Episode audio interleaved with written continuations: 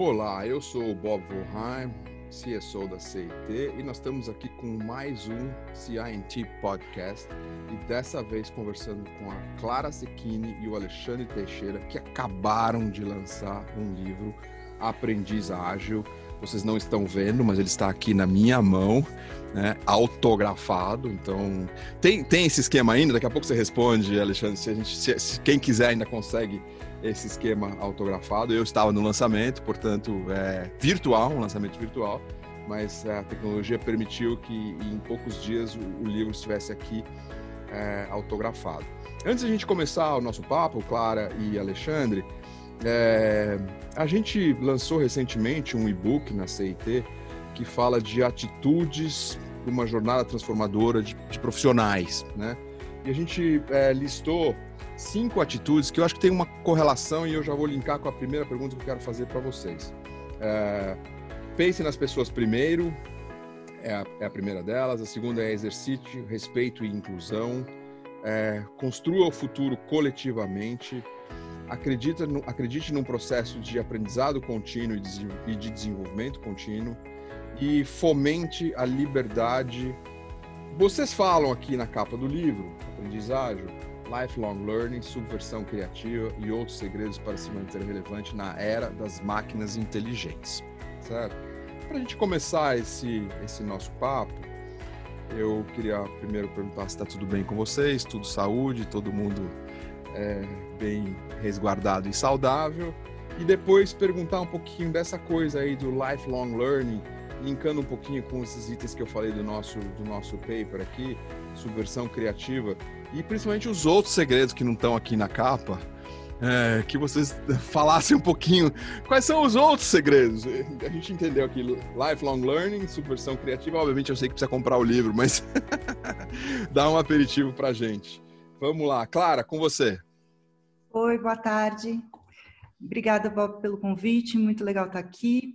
É... Obrigada a todos que estão nos ouvindo. Bom, esse tema da aprendizagem é totalmente apaixonante e, e, e, é algo que é muito, muito bom dialogar a respeito, né? Eu acho que o livro, ele é uma plataforma de diálogo. Então, isso que a gente está fazendo hoje é uma grande satisfação, porque a gente passou um bom tempo preparando o livro para ele ir para o mundo e gerar debates.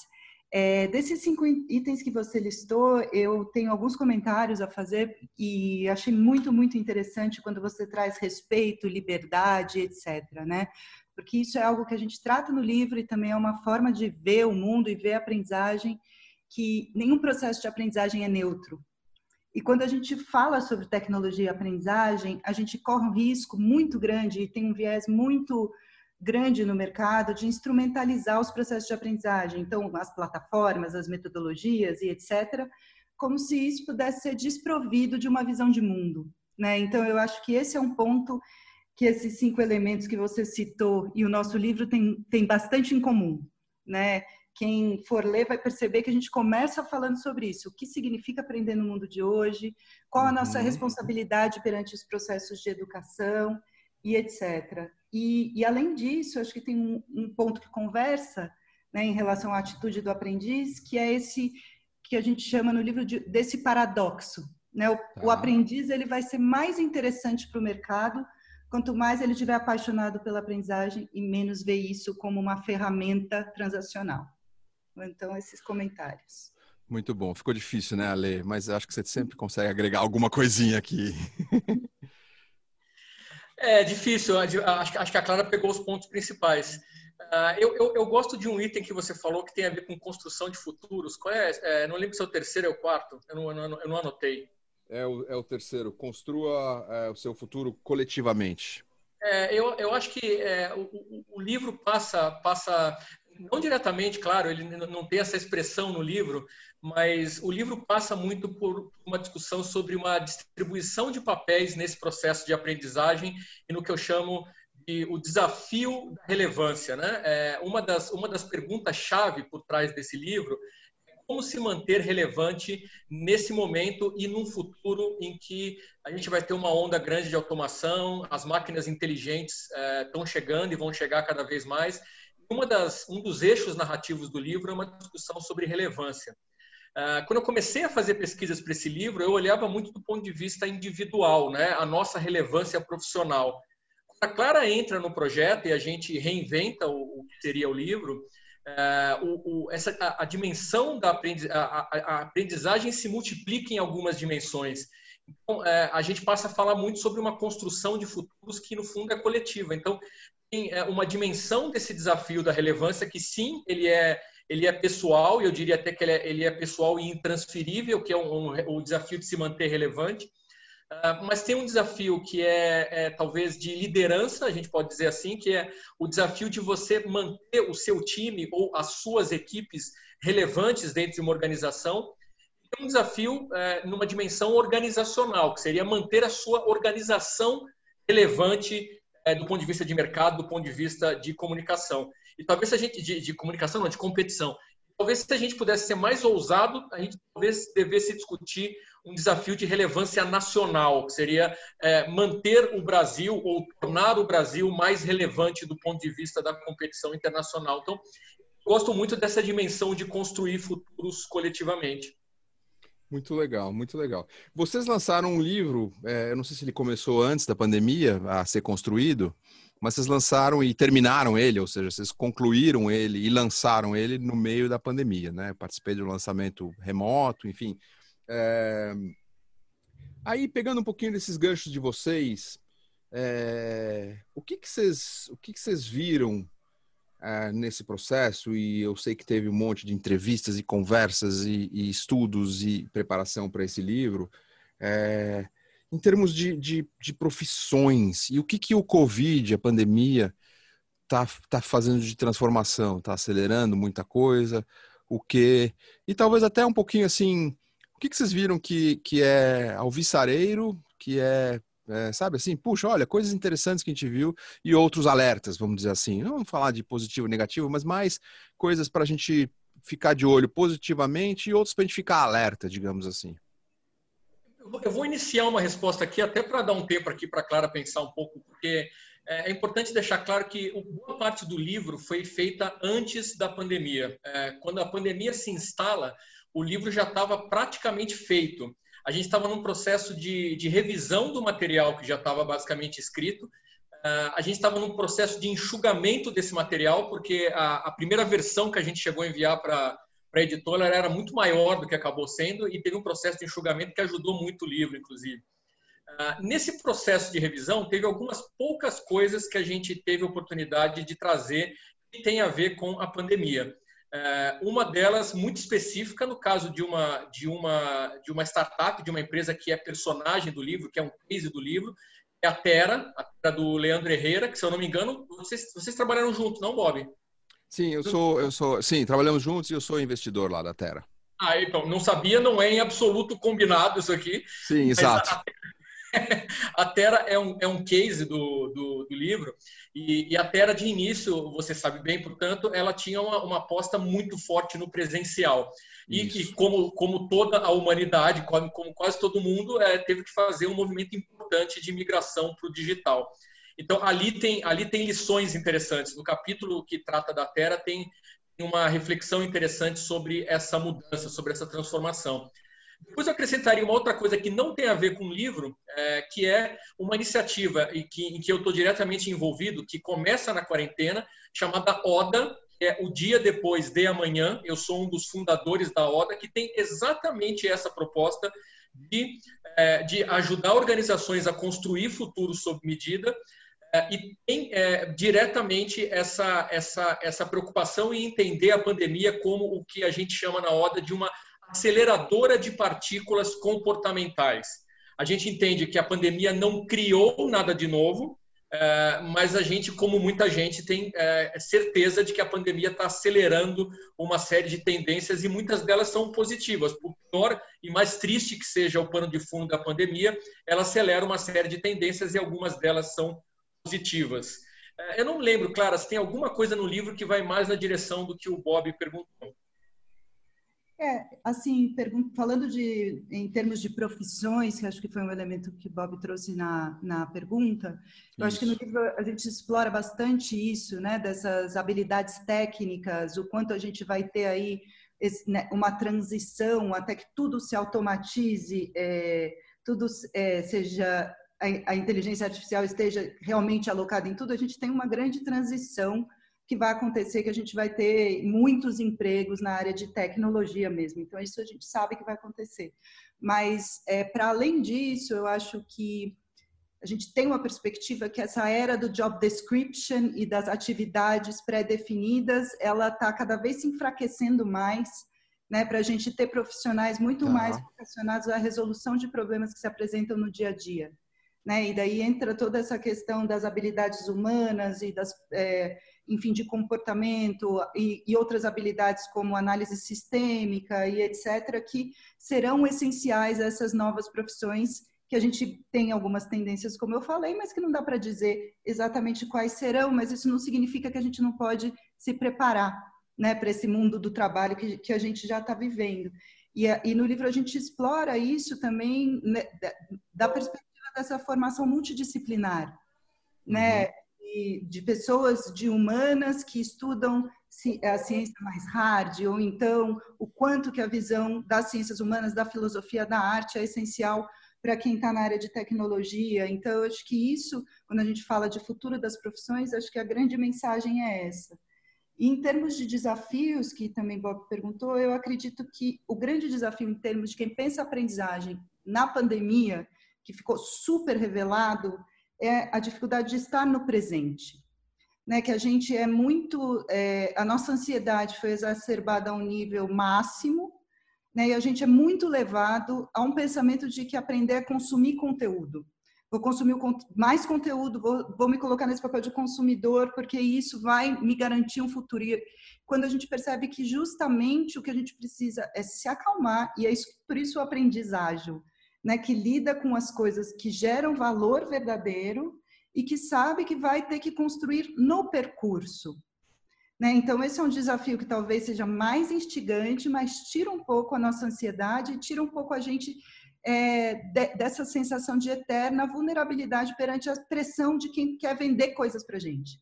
Eu acho que eu recebi uns 80 e-mails de solucione seu home office na primeira semana do isolamento. Vários né? especialistas que já sabiam tudo na primeira semana. Né? É, exatamente. Então, eu acho que é, esse desafio de manter a profundidade, de se construir tempo para leitura, de construir tempo para diálogos mais profundos. Eu acho que esse é um grande alerta que a pandemia trouxe no mundo da educação. Maravilhoso, maravilhoso. Eu tô, eu tô anotando minhas coisinhas aqui. Maravilhoso, Clara. Adorei isso e eu tenho, eu vou te provocar mais nessa linha aí. É, eu, eu, deixa eu organizar meus pensamentos aqui para a gente ter uma sequência. Deixa, deixa eu ficar um pouquinho na, no. Eu vou voltar esse esse toque que você, que você provocou aqui.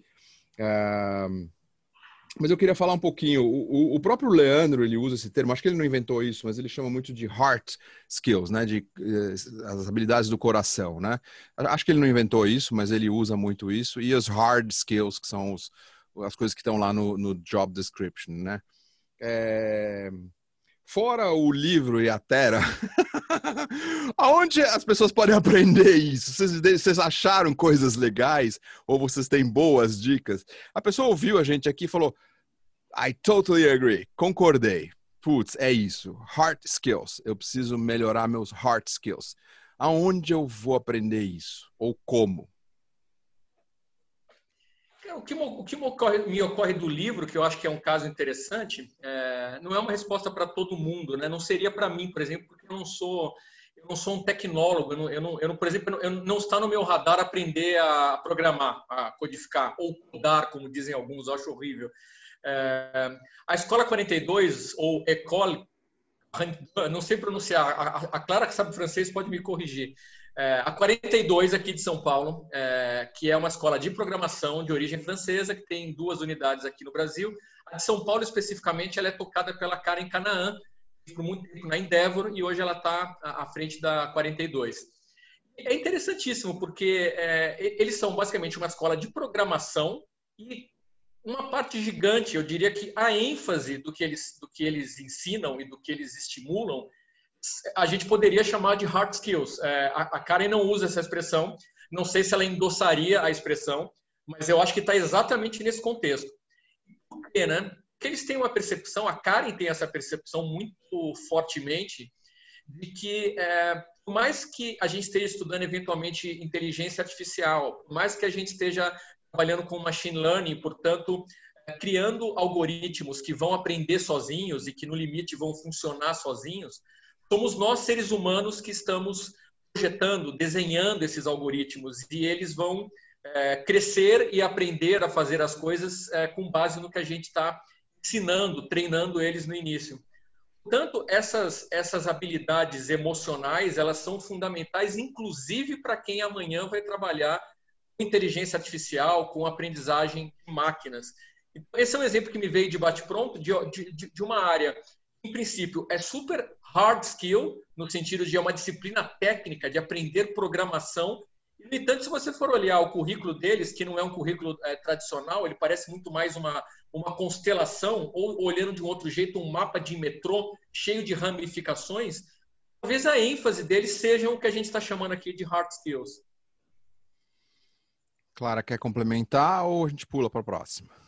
Só complementar com uma, uma coisa que eu acho super importante, acho que Algumas escolas já vêm colocando isso no seu, na sua forma de construir seus currículos, né? A École 42 é uma delas.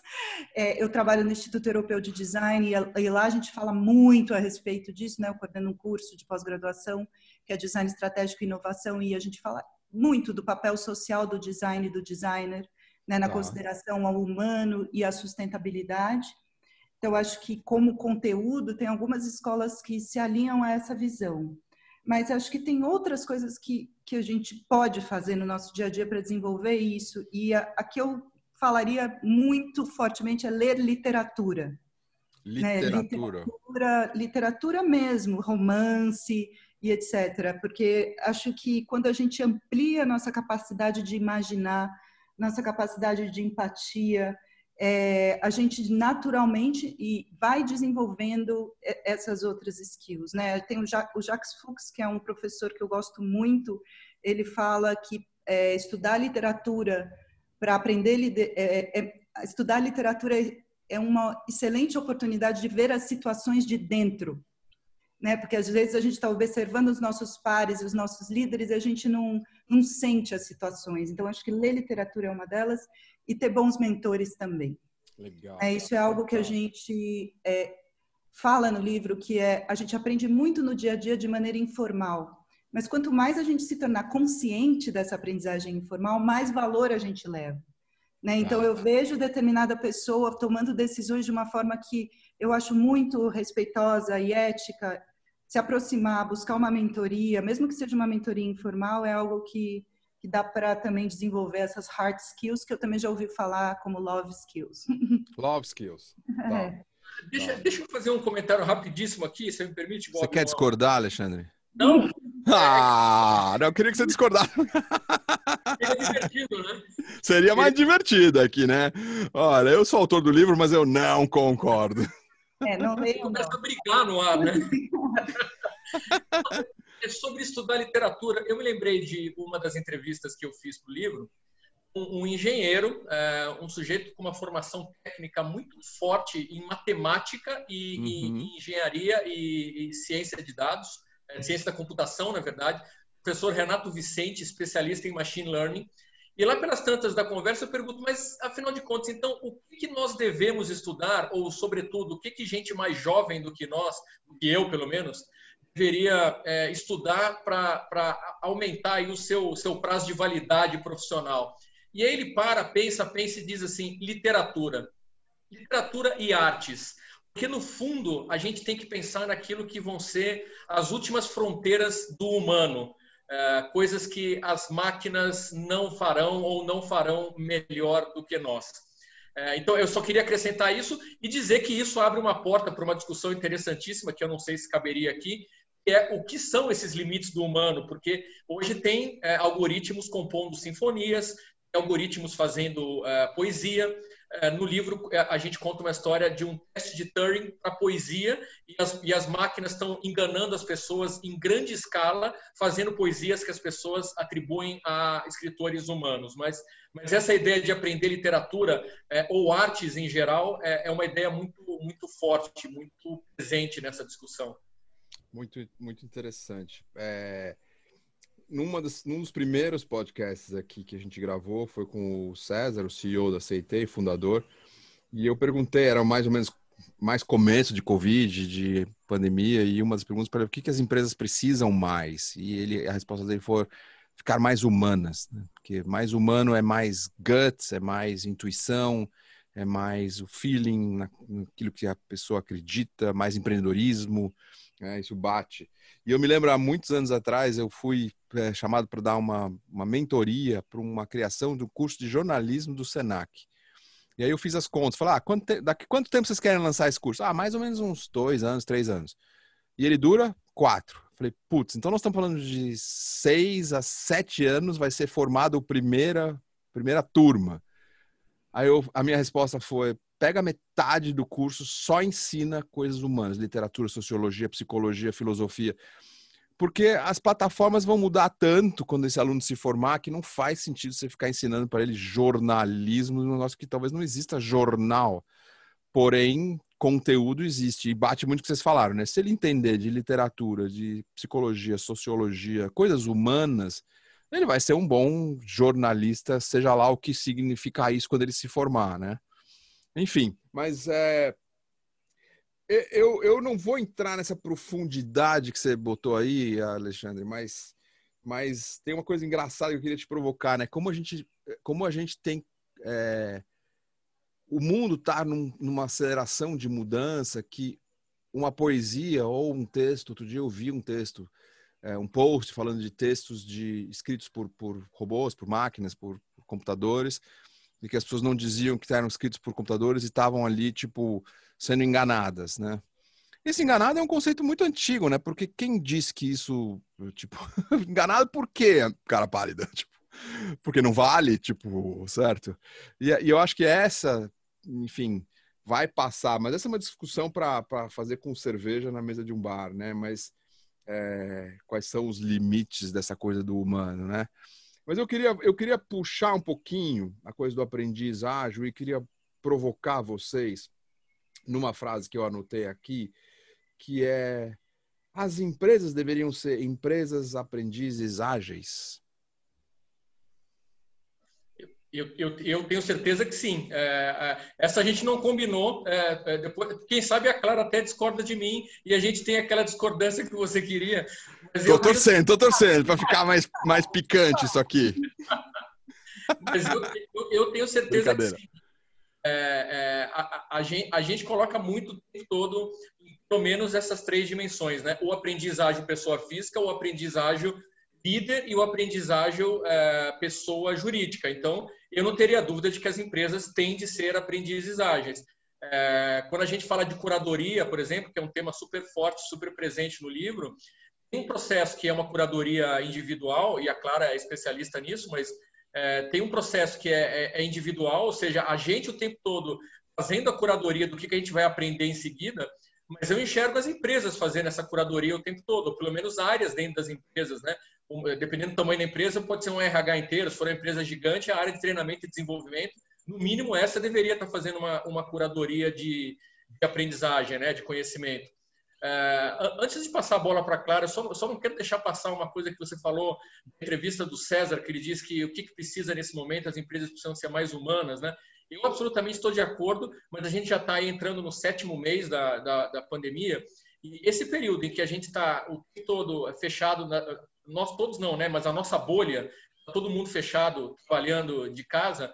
É, por um lado, a gente teve a chance de, de, é, se confrontar um pouco mais com, com o humano no, no, trabalho, porque a gente está em casa e a gente está mais é, quase que literalmente é, despido, né? Porque a gente está tá muito mais exposto. Mas eu não acho que as pessoas têm sido mais humanas, né? Eu, eu acho que as pessoas se espezinhado um pouco além da conta. É, eu, eu, eu, eu, tenho presenciado e tenho ouvido é, histórias. As pessoas não, não têm se tratado de maneira humana na, na pandemia do ponto de vista de trabalho, né?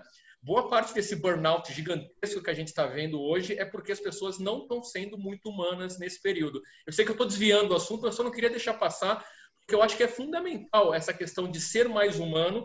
E uhum. eu acho que o fato da gente estar tá muito intermediado pela tecnologia e ter perdido a noção dos limites do que é trabalho do que é, é descanso, do que é lazer, do que é tempo com a família, eu acho que a gente está andando um pouquinho para trás, um pouquinho não, a gente está andando para trás nessa questão da humanização do trabalho. Mas, enfim, é, é, peguei um atalho aqui, devolvo, devolvo para a Clara retomar talvez de onde eu tinha parado. É, um comentário sobre isso, assim, que é algo que eu vejo muito, eu trabalho é, muito com projetos de educação corporativa e consultoria de aprendizagem para empresas. Uhum. E o que a gente percebe muito é que na pandemia, para humanizar mesmo mais as relações, a gente precisa transformar o espontâneo e intencional nas nossas interações. Perfeito. É, né? Porque a gente, quando está num ambiente, a gente percebe, se, se você tiver atenção, você percebe naturalmente que alguém está fora do seu, da sua energia diária, que está triste e tal mas no dia a dia da pandemia, com esses contatos virtuais, se você não inten intencionalmente não faz o que o Bob fez aqui no começo, perguntar como vocês estão, você nunca vai saber e você nunca vai ter a oportunidade de dar esse apoio. Então, acho que isso, é, essa intencionalidade é algo que a gente vai precisar levar depois para as nossas relações, presenciais, inclusive.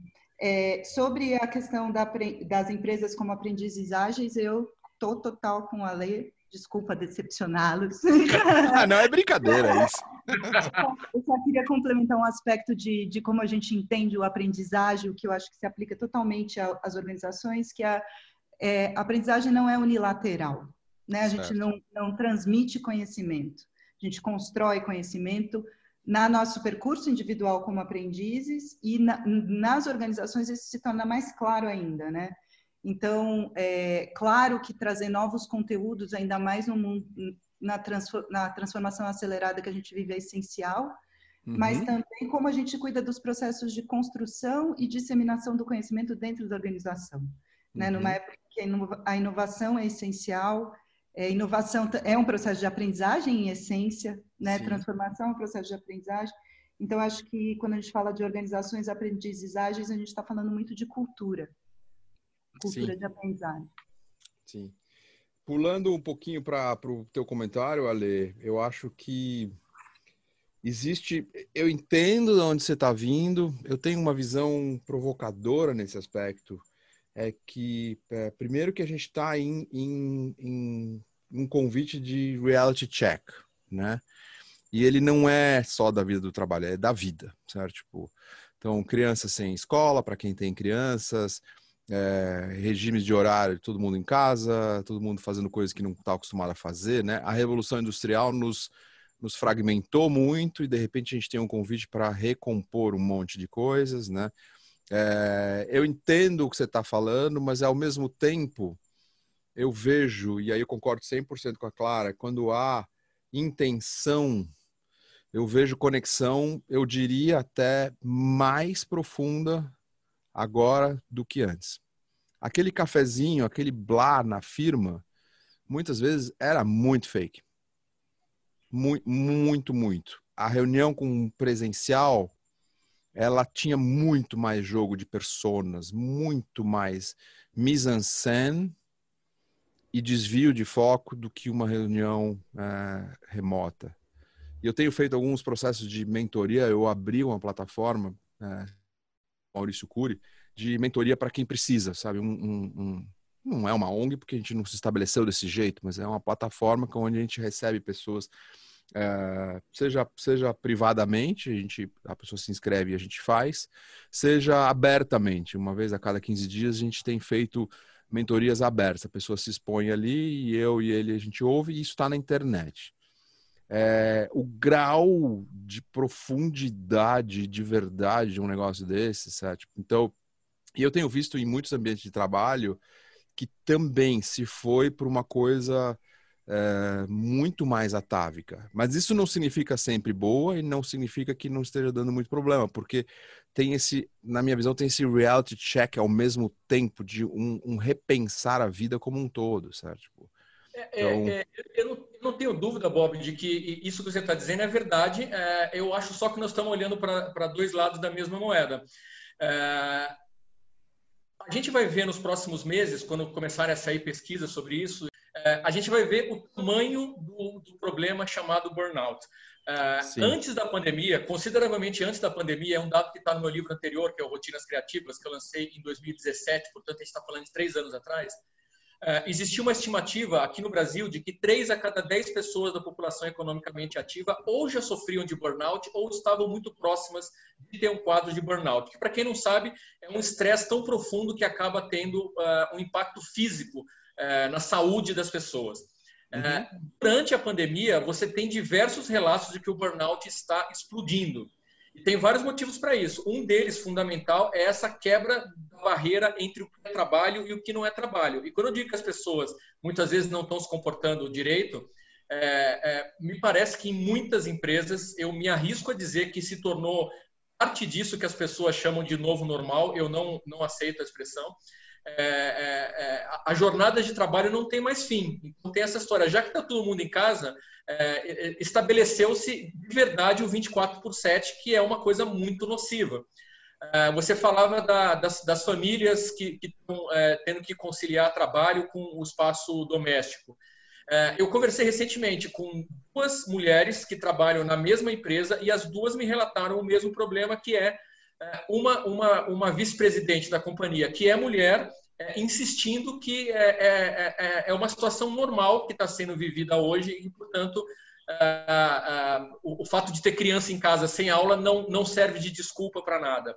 É, o, o, que, sobretudo no caso das mulheres, e a gente poderia discutir se isso deveria ser um problema feminino ou não, mas o fato é que acaba caindo muito mais no colo das mulheres a questão de crianças, é, isso virou um grande problema também, em especial para uma parcela importante da população feminina das empresas. Então, eu estou bem preocupado em como é que a gente está do ponto de vista de, inclusive, de saúde mental durante a pandemia.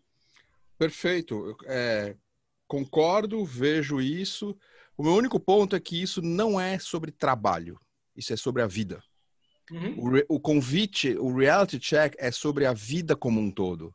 Trabalho incluso, trabalho é um grande responsável, porque é de onde se tira o sustento hoje em dia, ninguém mais planta nada, certo? Tipo, todo mundo trabalha em alguma outra coisa para comprar a comida, certo? Mas é, isso não isenta nada do que você está falando, e nem, na verdade nem discordo, mas a minha visão é que é um grande reality check da vida. A vida foi estruturada, que as crianças saem. Ah, é legal dizer que elas saem para estudar, mas o primeiro objetivo é que elas saiam, porque senão não dá para trabalhar. É real, é real. É, certo? Agora, então, o convite que acontece é um reality check geral da vida das pessoas, certo?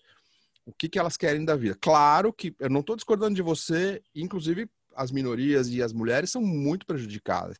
As, algumas pesquisas já mostram que elas estão largando mais o trabalho do que os homens, por, por, justamente por essa situação, certo? Tipo, e outros estudos mostram que é, violência doméstica, essas coisas têm, têm crescido. Então, eu não estou discordando não de você. É só eu estou dizendo que esse é um convite de, de rever a vida.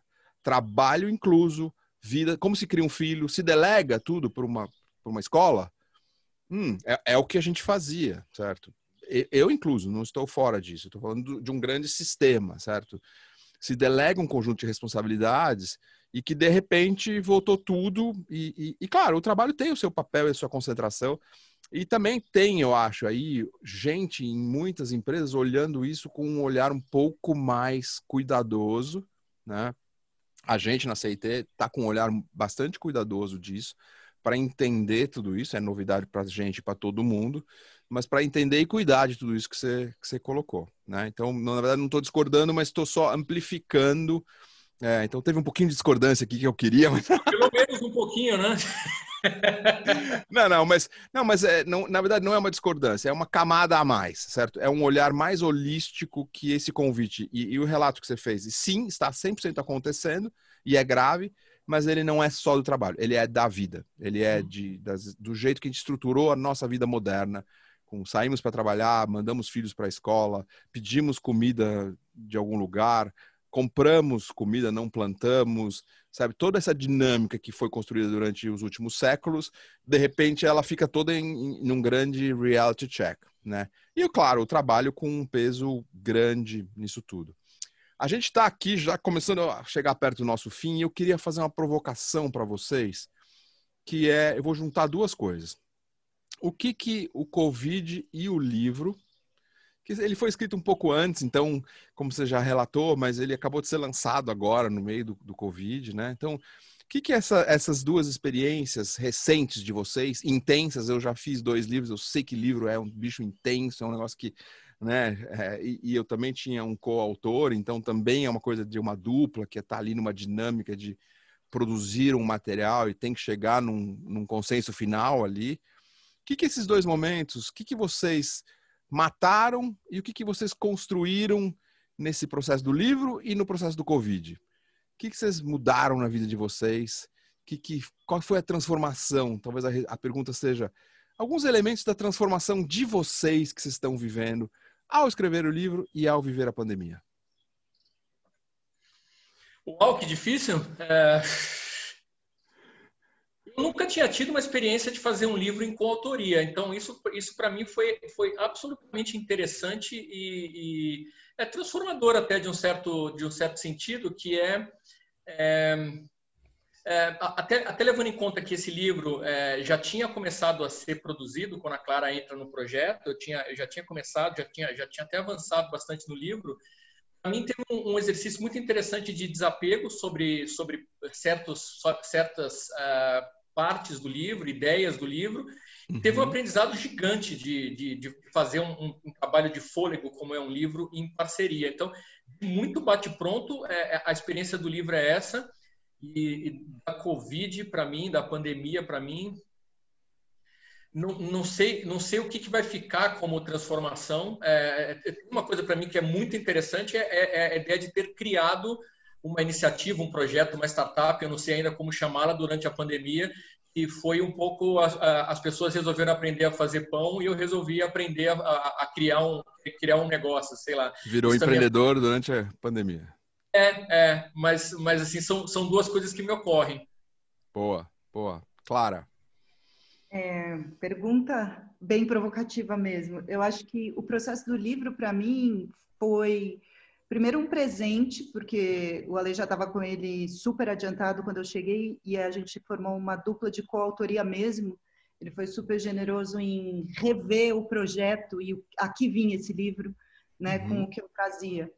Mas para mim o processo do livro foi um processo de organização, sistematização e também de afirmação da importância do tema. Né, tá. porque vem do, do Alex essa visão de tecnologia, muito uma pesquisa super provocativa e no processo de fazer o livro, eu percebi ainda mais o quanto é importante falar sobre aprendizagem hoje e levar algumas coisas para o debate e colocar isso no dia a dia, Bacana. sabe? Aproximar das pessoas. Acho que isso foi uma, uma coisa que o livro me revelou muito, que nesse mercado da aprendizagem de adultos e da tecnologia, às vezes a gente parece que tem que aprender a falar outra língua para poder começar a aprender os novos conteúdos. Uhum. Então, acho que esse entendimento foi algo super transformador nesse processo. E em relação mais aos aspectos pessoais, acho que é uma busca eterna para mim sempre me perguntar como eu quero viver. As escolhas profissionais que eu tô, venho fazendo correspondem a como eu quero viver? Uhum. Né? Correspondem às pessoas que eu quero conviver e ao que eu quero construir? Então, ter entrado numa instituição de ensino superior nessa fase tem muito a ver com isso. Uhum. Né? De poder ter bons diálogos sobre formação, é, sobre visão de futuro e continuar nesse mundo das organizações também, porque eu acho que, como eu disse antes, o tema é relevante para todo mundo que está no trabalho. Mas buscar esses outros espaços para falar de educação, aprendizagem, foi algo que a pandemia acabou proporcionando, porque a gente saiu do looping maluco de projeto de consultoria. Ela te trouxe calma. É, não, é, trouxe espaço. Espaço. Para inventar. Calma, daí eu já não garanto, né? muito, muito, muito bom. É, papo excelente, brigadíssimo, dupla, sucesso ao livro. Obrigado por estarem aqui com a gente. Esse foi um CINT Podcast. Eu sou o Bob Vonheim e até a próxima. Obrigado, gente.